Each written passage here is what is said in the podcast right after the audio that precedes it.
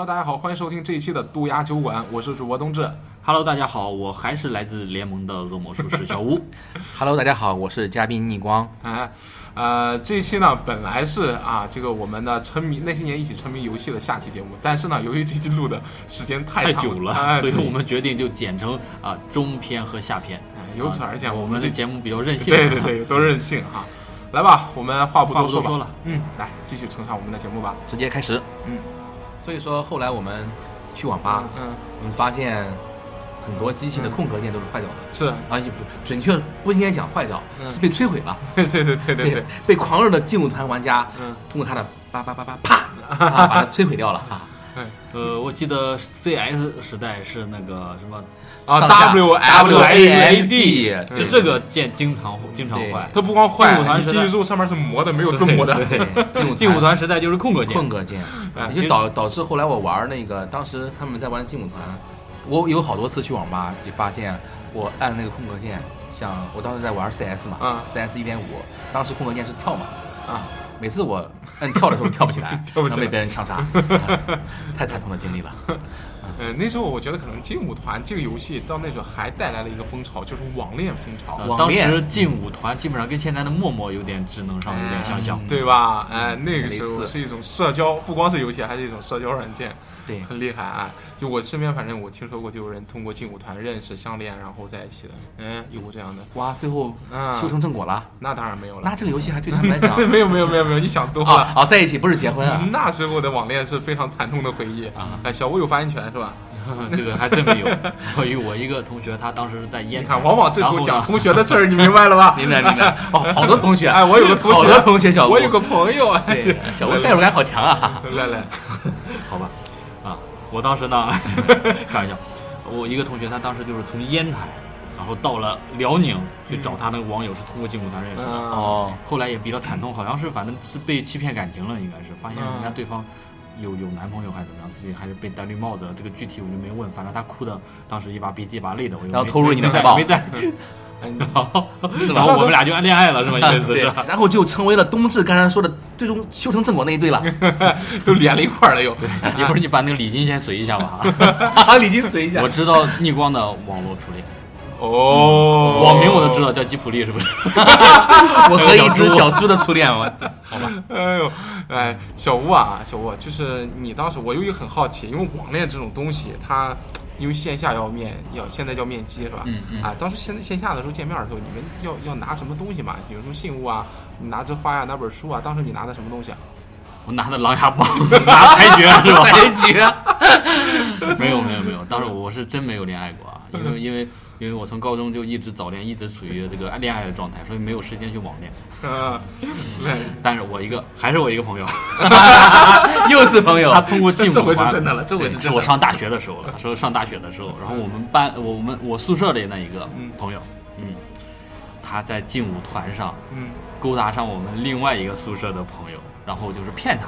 啊啊，然后伪装成那个小女孩儿和他玩劲舞团，然后聊天，哎。聊天了之后就欺骗他，然后就说自己身世多么悲惨什么的，然后我隔壁的一个朋友就有那种父爱就起来了，然后想去给他温、啊。温暖，然后两个人就见面，嗯。啊，然后当时应该是拿的让他拿着拿一个报纸，嗯。拿一份报纸站在那里。当然，我那个舍友他没有去，为了我我隔壁那个宿舍那个朋友，嗯为了防止仙人跳，还叫了他宿舍的朋友一起去见证这个世纪性的这个、啊呃见面，嗯啊，结果就被一群人。对一群人嘲笑啊。后来后来是他知道了是我这个哥们儿捣的鬼，到宿舍就把他打了一顿然。后头破血流了。没有没有，就是那种开玩笑的打嘛。其实啊，哎，其实内心也很气愤，但是没办法，哎，都是朋友哎，真是，哎，我们继续往下走吧。呃，对，哎还有还有呀接下来还有梗。你还有个同学啊？还有我这个朋友不是被打了之后哦哦，不敢回宿舍了，然后就就就呃，应该是去网吧什么事儿被打？就害怕害怕回来再被打，啊然后就那天晚晚上就不敢回宿舍了，啊就出去了。嗯我那个朋友呢，我隔壁班的，我隔壁宿舍的那个嗯哥们儿一看，好啊，你不回宿舍是吧？嗯他没料到他是一晚上不回宿舍，就说，他说我拿一个锁把你们的门在外面锁上，啊，到时候你们谁要是上厕所什么的，你就跟我说啊，我就专门不让你们说那个哥们儿就专门不让他进，啊啊嗯，专门不让他进，他就锁上了。锁上了之后呢，谁知道我这个朋友啊，其实他是青岛人，啊。啊，他去他姥姥家住去了。当天晚上我就看到了我人生当中很毁我三观的一幕，我，呃，被骗的那个朋友。对面上铺的那个朋友，啊。呃，下床嗯一开门，夜里嘛起夜，嗯一开门发现门是锁着的，嗯然后说了一哀叹了一句：“哎呀。”然后就跑到了，拿了一个板凳站在了窗边。当时天已经亮了，你知道吗？应该是六六点多，在几楼住啊实在是憋不住了。当时我们是在二楼住，啊打开窗户，然后在外面就解决掉了。往下泼洒挥洒，当时我就忍着憋，忍着笑，然后就憋出内伤，我太天，恐怖了，太可怕了就是想恶搞那个下面有过没恶搞路过的行人吧？路过的人似的。我觉得那个天按说应该是有，都天都亮了，下雨了，有点骚。哎呦，好好，哎呦好吧我聊这么污的话题，啊，小屋果然人如其名是吧？小屋小屋来来，我们跳出来这个话题吧，继续往下走，游戏不断的在发展，我们现在到了一个怎么说呢？竞技游戏大潮来临之前的，哎，这么一个预热阶段。有很多当时当时在那个阶段，应该是大概二零零五六零零六年之后，嗯，一直到两千一零年这段时间，这段时间呢是整个的竞技游戏的一个发展初期阶段。对，啊，当时因为一些国际的和国内的一些赛事啊，就是林林总总嘛，有很多，比如说什么 WCG、WEG 啊等等，这些赛事不断的在兴起。那么当时我们也是中国在呃这个 War 三啊，就是魔兽争霸啊这个项目上也取得了一个比较骄人的成绩，是吧？哎 Sky，，Sky，哎，李晓峰。对，这李晓峰也带来一些正向的这种影响吧。然后除此之外呢，电子竞技也被国家体育总局列为了正式比赛项目，是吧？正式体育项目第。九十九个体育哎项目，，体育项目，对所以说可能大家这时候对于这种游戏的观念也在慢慢的发生着改变。嗯然后在此阶段呢，然后我们可能就比较熟悉的，比如说像这个魔兽争霸，啊，我们先说魔兽争霸吧，就开始已经开始在国内风靡了。嗯，呃，我记得在我的印象当中，当时是中央电视台啊，中央五台体育频道，当时还在就是转播录播，是吧？甚至直播我我不记得有，但是我记得有一期节目叫电子竞技，还是叫什么？是的，嗯是哎，那个时候还在做这种东西。啊，这个当时觉得很兴奋，可能大家终于开始啊正面这种游戏的影响，但是好像那就是一段阶段性的，但后来随着这个时代大潮，慢慢的又被淹没了啊。但是无论怎么说吧，在那个年代，还是有很多人都投身到了电子竞技当中，包括现在最早的一批的这个呃电从从事这个电子竞技行业的游戏产业的一批人啊从业者，也是当时那个时候开始入坑的啊。就比如说当时我记得记忆非常深，我当时非常崇拜的一位这个电竞明星 Magic 杨，哎，对老杨后来也是成为了东芝的朋友了。哎嗯，对，都成了好朋友啊。当时因为呃，非常的羡慕啊，觉得在那个时候非常的光光光鲜的一个形象啊，坐在台上和韩国人们去打打游戏，然后并且这个扬我国威嘛，是，哎，是的，那时候当时麦吉克杨被称为是战术大师，战术杨对。啊，他的确实一些 APM 诡谲的战术，对，实在是手速可能比较低，不可思议。对，但是他战术战术确实很棒。当时给我印象比较深的就是一个叫 Grabby，Grabby 啊啊，兽王兽王，嗯，他的是比较强的。兽王，呃，不瞒你说，前几天我还搜过关于他的新闻，嗯 no 应该是从他还加过 Sky 的微信，但是这个新闻出来已经是好几年前了，就是那一批选手到现在是销声匿迹，很多人是包括那个不知道 Moon Moon，哎韩国的 Moon 呃鬼王，，Moon 现在还在还在活跃，哇，还活跃啊，活跃，因为他是元老级的选手了，应该是。，对之前我记得老杨说过，很多选手是转战了德普，是吗？啊，对对对，这个可能不方便多说哈嗯，但是确实是在国内之前的一些啊职业的电竞选手啊，特别是我三项目的一些职业电竞选手，德普是那个澳门新葡京吗？是是不是我短信里面刷屏的那个广告啊？就有很多的职业选手在转战到了这个德州扑克的领域，就从事了成为这个在澳门当然是呃合法赌博的地方嘛，嗯然后成为了一名职业的 荷官不是荷荷官，什么荷官？就是成为职业荷官了啊！他他们是赌徒是吗？职业赌徒啊，职业赌徒啊，但是怎么说呢？就代表着这个产业曾经也是在一段时间辉煌过，但是紧接来接下来为什么他会选择会转行，甚至做一个这样就是可能不是这么光鲜的一个行业，也就代表着这个行业其实它在中间也是没落过一阵子。呃，很多游戏都是这样，你把你的青春付诸在这个游戏上，但是你的青春电竞的这个年龄是非常苛刻的。对过了这个年龄之后，游戏也在更新换代。没错，啊，你无法用你不是黄金年龄的竞技状态去投入到下一款游戏，是的那么自然你就会被淘汰，是的很残酷。嗯，所以说，电竞游戏玩家他的生命周期或者非常短黄金生涯，应该是所有的竞技体育里面最短暂的对。他这样真的，我之前看过一个网上的一个、一个一个科普的文章吧，说可能电竞的最佳的从事的一个年龄是多大呢？是十四。十四岁，十四岁的时候，你的机械反应能力很快，这时候你是要优于大部分的这个这个就其他年龄段的，啊，所以我觉得为什么从娃娃抓起？但是电竞这个东西又不适合从娃娃抓起，啊，它是很容易让人沉迷，很容易去引导到这个反向引导的。啊，所以，呃，又很纠结，那怎么办？有很多人可能，我觉得那个年代啊，有很多人因为高考，因为中考很多东西啊，反正就选择最终是离开了这个电竞赛场。呃，老杨呢，现在也开始，因为现在已经成为好朋友，他是从事的这个电竞的幕后工作，啊，还是相关类型的工作吧。我记得老杨跟我们讲过，他当时就是玩电竞的时候，他嗯家里也是非常的不同意，都会去把他电脑的电源去拔掉，对对对对对对对。不理解。啊，不理解，啊，但是一直到后来拿比赛拿冠军，然后再去去国外参加比赛啊，收获荣誉和金钱的时候，哎，那时候才感觉慢慢的受到是重视。包括那个 Sky，Sky，啊，当时呃，他他和我又是我同学，我怎么这么多同学啊？也是我们的同学。我我和逆光的一个 Sky 是你同学？啊？不是不是，就是我和逆光的一个同学和 Sky 啊是呃一个大学同一级的隔壁隔壁宿舍住。啊他就经常不在宿舍，经常去泡网吧。啊我是个大传系啊。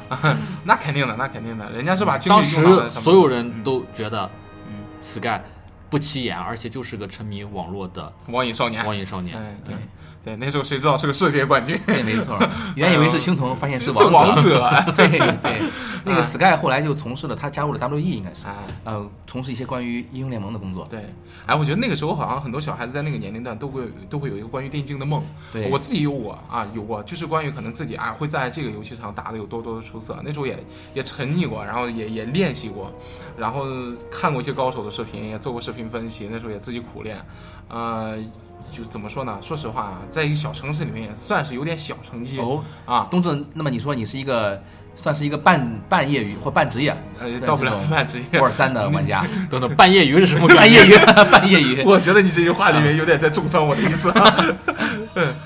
呃，倒是冬至的他的水平是我所有的认识的朋友当中，五二三水平是最高的一个，哎过奖了，我记得冬至仅次于我。冬至，没有把话说了。我记得冬至，你之前给我分享过一个故事，就是说你有一个朋友赢过你，嗯嗯。嗯然后被吹吹了好久。啊对嗯对对对，就是我我们就是我跟小吴有个这么一个回忆，这个回忆是我们共同的啊。我们有一个表弟，这个表弟呢很可爱啊，比我们小个三四岁。这个表弟呢也很喜欢玩玩三，我们玩的时候小孩子嘛就带着一起玩，在玩的时候呢他练兽族。玩兽族，然后玩兽族呢，他一般我们因为大家在一起，不就因为一起玩嘛，不就经常对战练习，嗯啊，那时候一放暑假的时候，大家夏天就在整个夏天在一起打，那时候平均每天要打个七八盘、十几盘，那强度很高。啊，强度很高了。那一打练习赛，一打打整个夏天，一个当时一个暑假进行两个月呢，嗯啊，好几百盘游戏啊。你也去上补习班了？那那他 没有，哎，这个打几百盘游戏，但这个这个这个我这个弟弟呢有一个特点，就是你赢他几百盘，比如说打五百盘游戏，你赢你赢他四百九十九盘没关系，啊，你看心态多好，嗯你觉得是个好事儿是吧？呃很好。但是如果你要让让他赢了一局，嗯，这辈子基本上就翻不了身了。哎呦，他会把这一局能吹你一辈子，我天反复的说，哎呦，真是那那看来你是他的人生游戏这个生涯中的一个阴影啊，老是赢赢 他。我这个其实我这个弟弟，人家也也取得过我们这个城市的魔兽比赛的第三名，第三名，哇啊对对对，很不错的成绩了啊啊你想想，就是这个第三名，我们这个城市的第三名，打几百盘，跟冬至才赢那么一盘。你想想这个冬不是不，是开玩笑，这个这个有点捧了，这个有点捧了。就当时我觉得自己哈，哎，水平挺高的，但是后来我跟跟老杨，打对我跟老杨就发现没法比。人外有人，山外有山，我就自闭了，他当时老杨已经不是巅峰了，啊，他已经当时已经淡出了，虽然他还有一定的小训练量，但是他已经不是那种竞技状态了，所以说，职业玩家和我们普通玩家还是差别太差距大了太。专业的训练花费的精力，对呃和时间一定不是一个量级的。对你跟你你会怀疑人生的。你如果跟他讲，那时候老杨就说他训练的时候，高强度训练的时候，一天十六到十八个小时只练一个动作，就围杀，怎么用四个去围住一个小单位，用四个啊中等单位怎么围住一个小单位啊，围杀。啊，就围杀的时候，那时候连续十六到十八个小时重复同一个动作，你哎，你提到动作，我记得当时有一个细节是，如果你选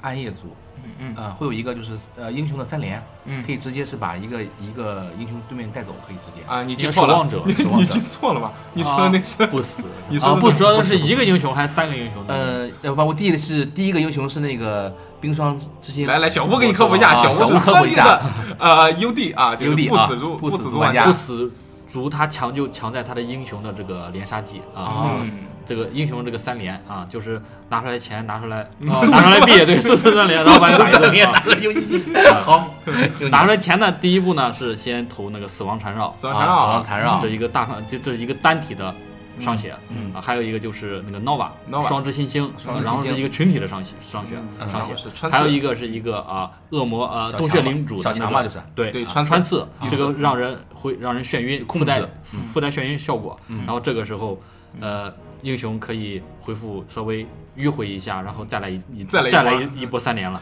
那这个三连需要大量的操作，正常的应该顺序是 NEC 是吧？对，嗯，NEC 那在短时间之内完成大量的操作，而且三个英雄互相配合，那要求高基本很多很多是对，很多是那个 C 和 N 是同时出来的哦啊，然后最后的那一个穿刺是最后出来。对厉害厉害就就是作为一个 UD 玩家来说，经常他们的习惯是会把英雄单编一队啊！啊，他会占一个编队单元是吧？明白了是的啊啊啊！大家这些细节我们不说了，我们不说又不不讨论竞技啊。OK，好了，我们说过了，就是很多我们的梦也破灭了，是吧？电竞梦也破灭了，都从那个年代走过了。那么慢慢的走远这些竞技游戏之后呢，慢慢迎来的将会是整个网络游戏的大热潮。这时候终于有一个主角要出场了，就是关于我们的魔兽世界。哎，这时候我觉得应该所有人都有共鸣了吧？对啊，魔兽世界占据了我们青春里面非常浓墨重彩的一笔。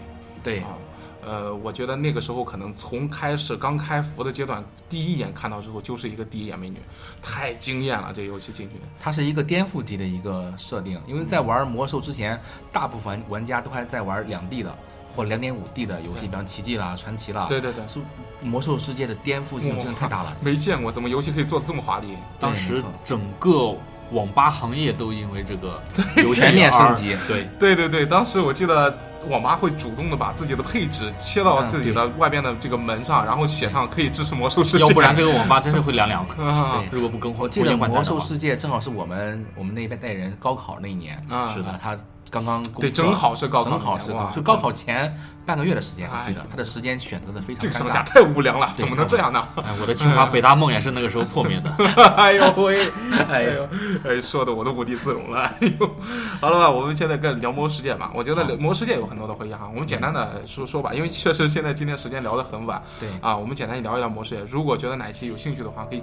聊几个这个找几个好朋友来，当时一起的这个战友啊，我们一起聊一聊当年驰骋在艾泽拉斯的故事没错，啊。我们现在简单说一下吧。这个我记得小吴当时选的角色是术士，术士，哎，联盟的恶魔术士。联盟恶魔术啊，士。其实当时联盟恶魔呃，当时本来是想选，因为你我亡灵嘛你也知道啊，嗯亡灵我比较喜欢偏亡灵向的，就是暗黑那时候带过来的习惯嘛和审美。然后当时就想选亡灵，但是亡灵是部落，对但是呢，我和东芝又想一起玩儿嗯。哦 OK 啊，所以说我只能选了，退而求其次，选了联盟的人类。说到选人，其实当时在这个游戏第一次来到我们面前的时候，玩部落的人很少，因为大家接受不了牛头人。我天，太丑了，长得啊！巨魔那是人吗？就是没法看，我没法没法去做一个 没有代入感，对没有代入感，那只能我去我是人，我只能选一个帅帅的、高高的。我看来我的审美还是比较领先于亡灵，啊，亡灵是部落里面还算长得最好看的，能看的，因为比较接近于人类。对。嗯但是后来就是大部分的就部落玩家是要雄胜呃联盟玩家的。对，是的，嗯呃，当时我选了术士，当嗯选了术士嗯，但是当时有很多的天赋嘛，嗯，呃，每一个职业有三个天赋选项。暗黑系啊三天赋，当时我升级的时候，然后就选了恶魔恶魔术士啊，嗯因为我比较喜欢，也是我记得一开始偏召唤，一开始你选的就恶魔吧？一开始就选的是恶魔。啊恶魔术士又叫做蓝胖子术士。哎不，呃当时恶魔有有三个恶魔嘛，三个还是四个来着？我想说小鬼儿，小小鬼鬼、小鬼胖子、蓝胖子魅魔、地狱犬，还有最后的恶魔恶魔卫士。恶魔卫士啊嗯，，其实是五个啊。嗯哦，OK，嗯我说你看人家专业吧，人家玩过，别唬人家啊，真玩过。我也玩过，哈，你知道吗？小吴的，我当时玩的时候，为了玩那个魔兽世界，嗯，嗯，之前在魔兽出之前，还有一款游戏叫天堂。天堂啊，对，天堂也是一款三 D 的游戏全景的游戏。哦，对，我为了练手，先玩了两个月的天堂，就为了找魔兽世界的感觉。然后为了练指法，我还练了一个月的这个呃拳皇。啊，就为了你你玩过的机器，然后空格键全坏了。不是，我觉得你这个 你这个练习的这个逻辑有点像你那个扔食物的那个 足球那个逻辑。找不出什么共性啊，来。对，帮我练完之后，我我就没有三 D 全运感了。啊，哦，毕竟魔兽是三 D 的嘛。那你玩玩 CS 也这样对，。但我身边的朋友，嗯，可能当时陪伴我玩的比较少啊，只有我一个人在魔兽里面去奋奋斗哎，你当时没跟小吴一起玩是吧？啊，没有一起玩。我我们是其实我也是后来玩，后来玩我是在哦对对对在冬至之后对对对玩，当时我是我是第一个先沉迷的。我是公测第一天就玩了，啊，我也是，我也是。对后来玩到一个法师，玩到七级哎，然后我被一个 BOSS 在那个农场里边哦我给我劝退了啊我发现我作为一个七级的法师，竟然打不过一个小怪，是个猪吗？是一个是一个呃是公主吧？就那个猪叫什么来？那个吉卜力，不是什么 什么？你们都串着说是吧？这什么？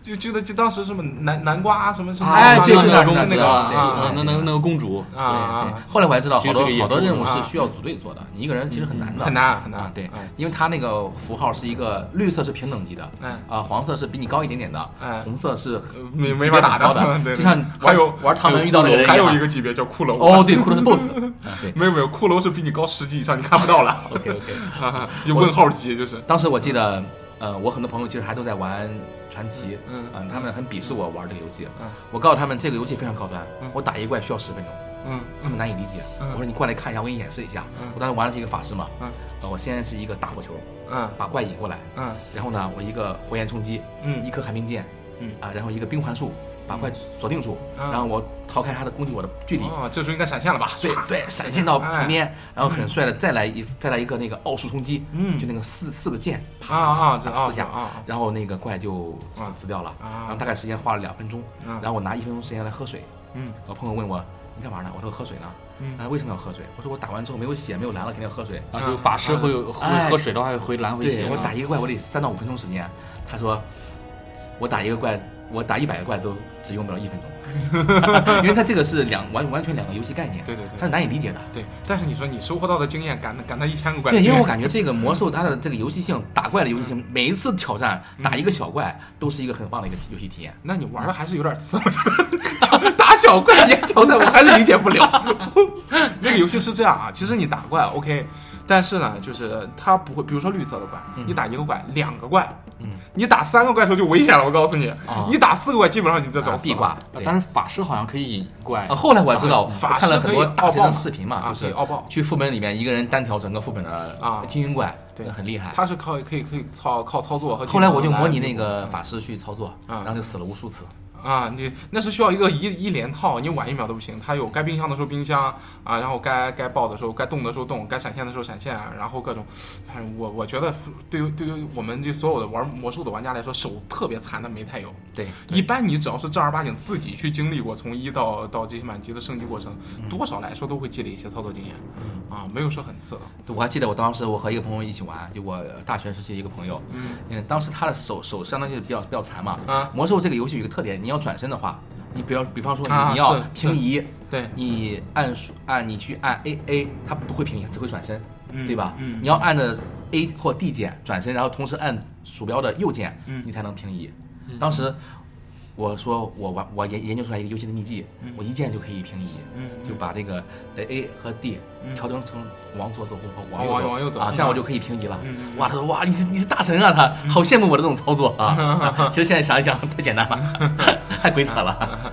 对，其实后来大家都我我不知道我怎么讲，反正我都默认的设置的默认的操作的按键啊，我是要是的调调一下。到后来就是更高的玩法，就是加入加入很多红命令，嗯红设啊，对对对，红啊就是红命令把好几个动作结合在一起。比方说盗贼吧，对可能闪现过去被刺，嗯本来你要按两个键嗯，但是红命令的话就一个键就是可以了。是是，所有的玩家每个人都有自己对职业独特属的这么一套红命令，只有这个小屋没有，为什么？他 不懂，呃，不用，不对啊，很厉害啊。恶魔术士可能相对来说比较无脑哦，比较乏味。啊。你来来小小吴来描述一下你的战斗场景，你七十级的时候怎么打？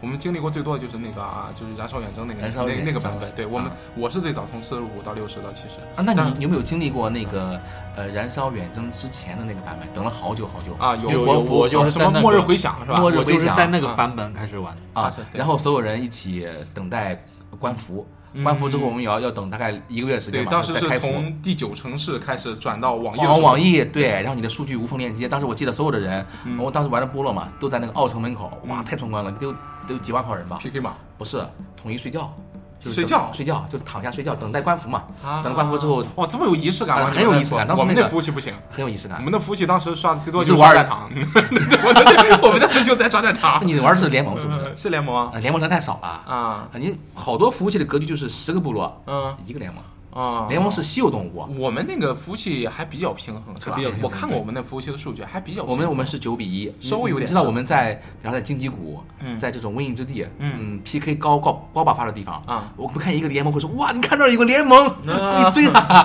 然后就会出现四十个人打十个人打一个人，但是最后肯定会被那个联盟完爆，因为联盟的装备要好一些，因为联盟的副本进度一般都会比部部落推得更快，这是什么道理？嗯，人越少越团因结吗？为因为有 因为因为有圣骑士，因为在这个这一款游戏但是。但你们部落还有萨满萨满的整个的奶的能力，就是团队持续作战的 buff 能力是要小于圣骑士的，所以说联盟的负面能力更强。我跟小吴都不懂啊，我跟小吴都不打不打副本，专注于战场。我们只打 PVP 啊，我们只打架啊，就是小吴很厉害啊，小吴因为呃恶魔术士，当时是恶魔术士的巅峰嘛，我当时就基本上是对都只给我加血，然后我就只管站在那里不动，然后呃看见一个人，然后五十三二一到他放到他就瞬时的到他放出去，然后再点另一个人五十三二一，到后来然后他们就莫名其妙哎，你说的五四三二一是是收键盘上的是手滚键盘是吧？对对对键盘上的五号键、零四号色就设置的技能键嘛，对，就到到到后来就是我这个输出就完全不费力，然后这个加血的累个半死，但是我们还赢了，就。啊，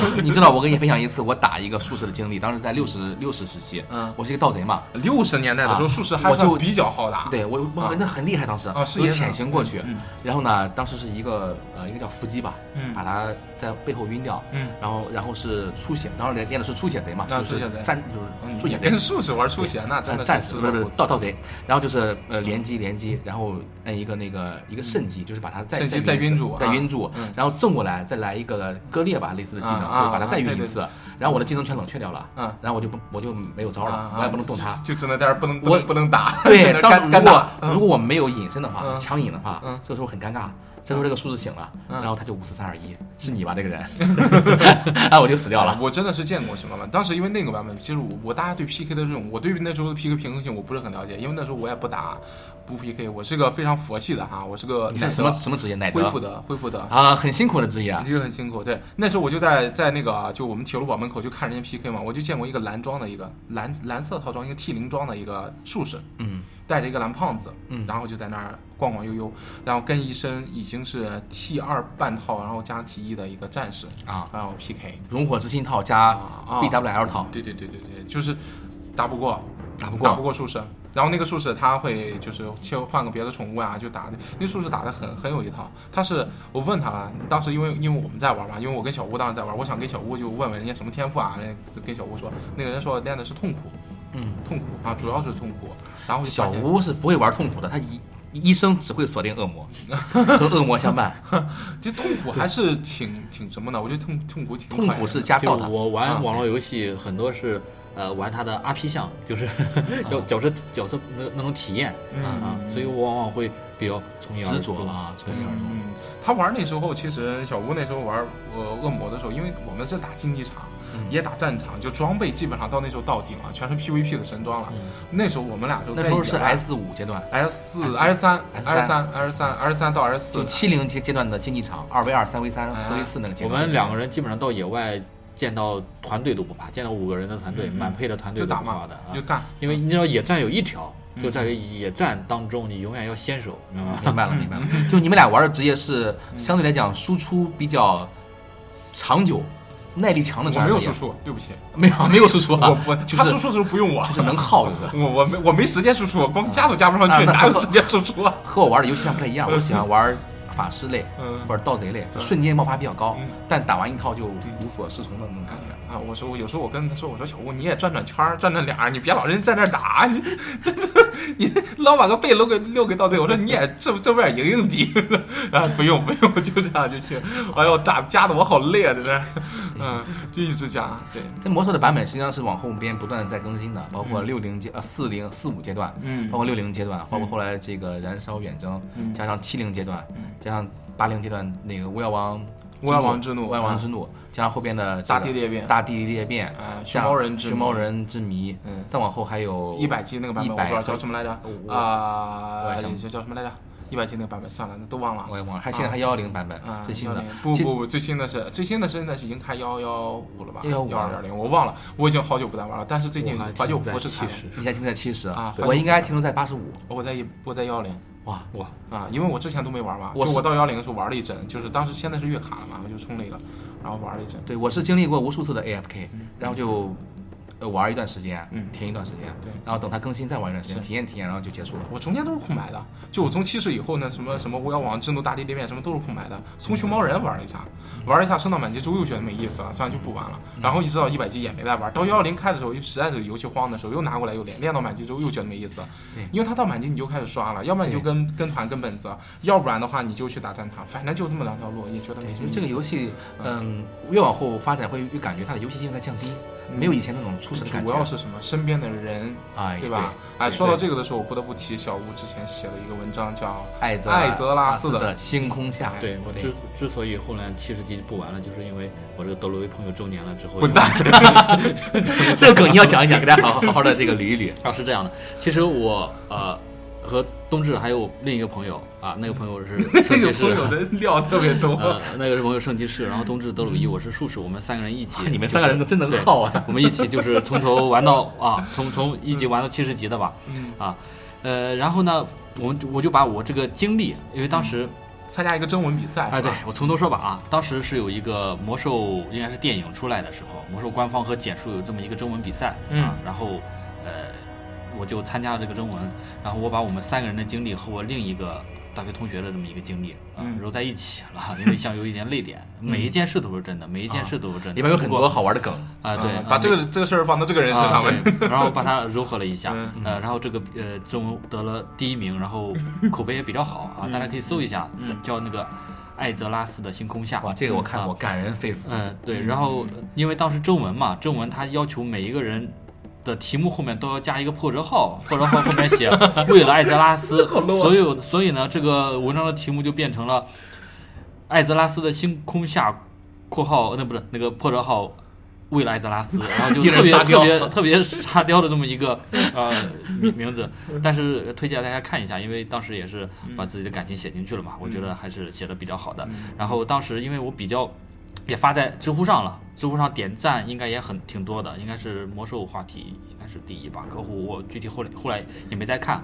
然后呢，我因为不是很常上知乎，后来我再上知乎，发现有一条新闻已经过了一个月了。一条信私信，一一条私信已经过了一个月了，那个私信是那个知乎官方的，他说那个魔兽。呃，魔兽官方宣传要把我这篇文章，然后布满整个上海的某条地铁，哇，然后我当时看了一个一个一个一个月了，我我再回复，然后官方官方可能已经把我拉黑了吧，然后就不再回复我了，我就错错失了呃错失了这么一个机会。你看我我说都不会话了，哎很遗憾。很遗憾。小吴就因为这种经常这么佛系的表现，错失了很多。哎，那个八周年是什么回事儿？那八周年就是啊在那个就是那个文章当中，我最后因为我这个大学同学他确实去世就是八周年啊，他把这个事儿放我身上了。啊对你说缺不缺德我放在了？那个你说缺不缺今天你已经离开了八周年哎啊啊，再加四年，文章四年之前写的，八加四十二年了，十二年了，我是一个十二年的孤魂野鬼。兄弟走好，十二年不容易啊，在下边过的。我在这缠着你们，你们录不好节目。嗯，来吧，小吴。嗯，啊，这个之后呢，就关于我们的魔兽的经历，可能也也从这七十级的啊八十级开，应该是巫妖王之怒开了之后，我们的记忆也就中断了。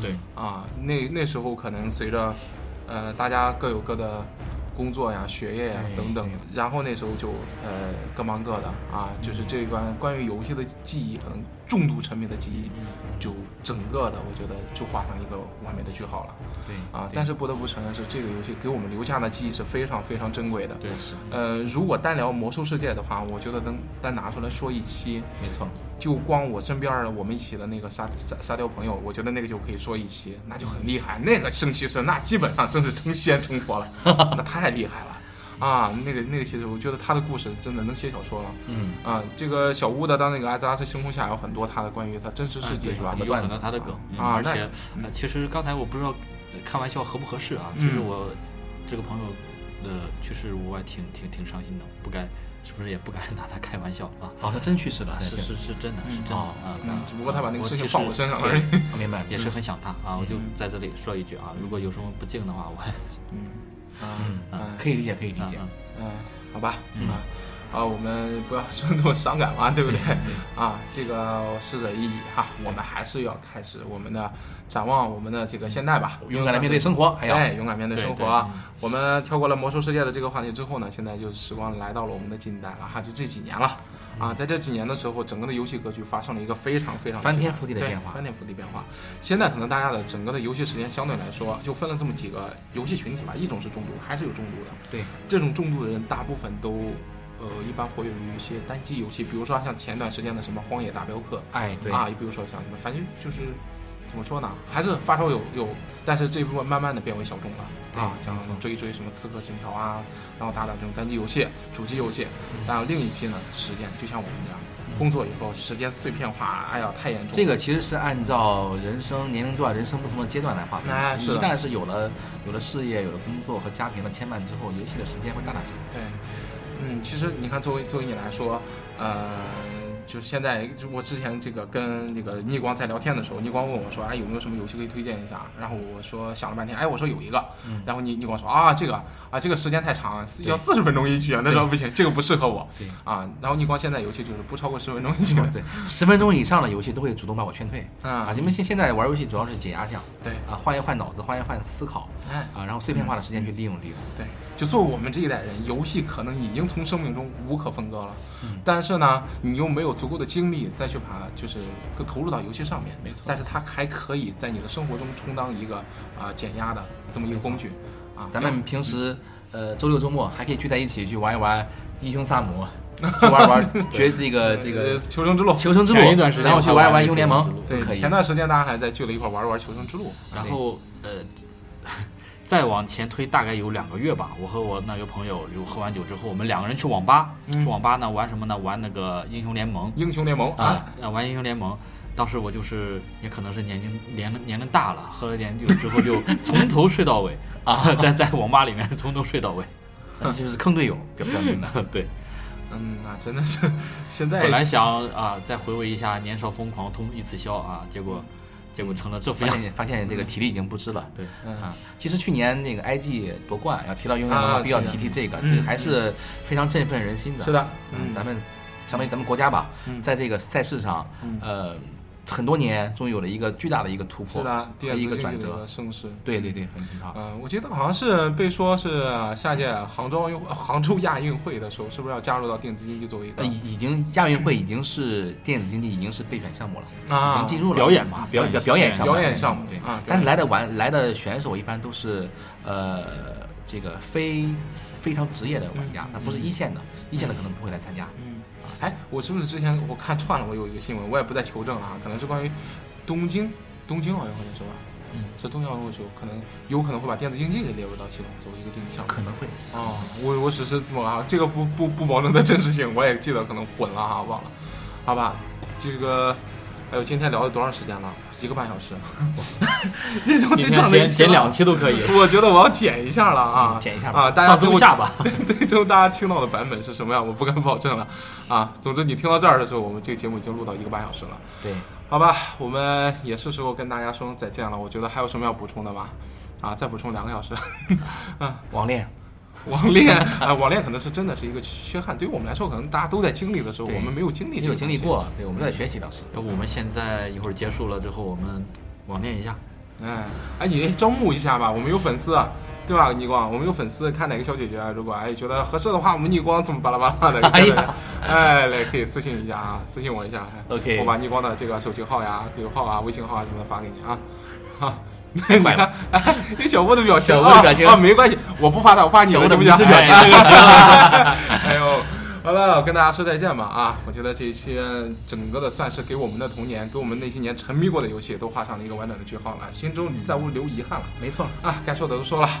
呃，我相信可能逆光这一期录完节目之后，是不是还意犹未尽？想不想下期我们再有某个主题把你邀过来一起再聊一聊？没问题，非常想，我很享受这种体验和感觉。哎，啊，怎么样，小吴？下次聊什么话题的时候，把它聊过来。下次聊网恋的具体的 过程还有结果的时候，哎，他就有欢迎经历了他就有生活了啊！OK，哎，好了，呃，我是主播冬至，我是小吴，我是嘉宾逆光，好，我们下期再见。再见。再见。